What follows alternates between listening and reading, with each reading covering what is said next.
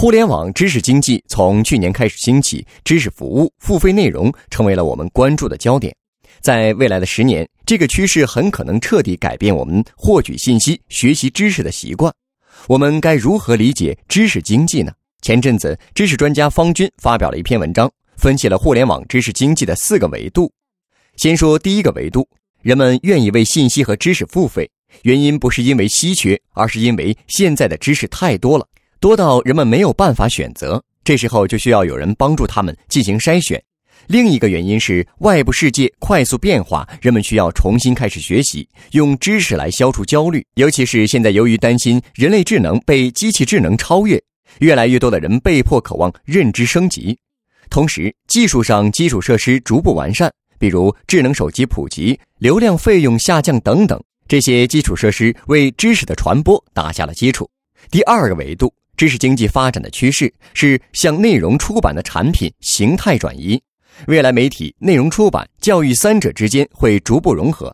大趋势是媒体和教育往内容出版方面靠拢。你看，现在不管是媒体还是教育，都要生产像书一样的出版物，也就是直接交付给用户的产品。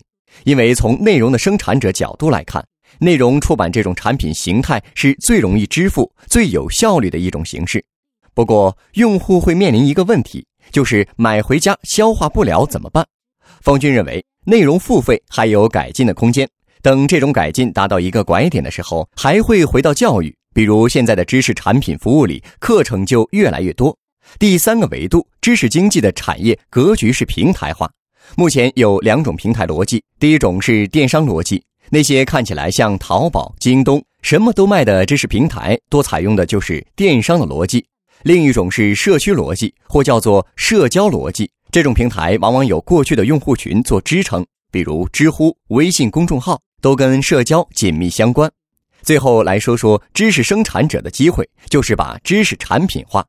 知识产品化是经济极其关键的环节。用户在知识市场当中购买的不是知识，而是产品或者服务。用户接受信息和知识需要解读。产品化就是要确定什么内容帮用户解读好，什么内容留给用户自己解读这个分界线。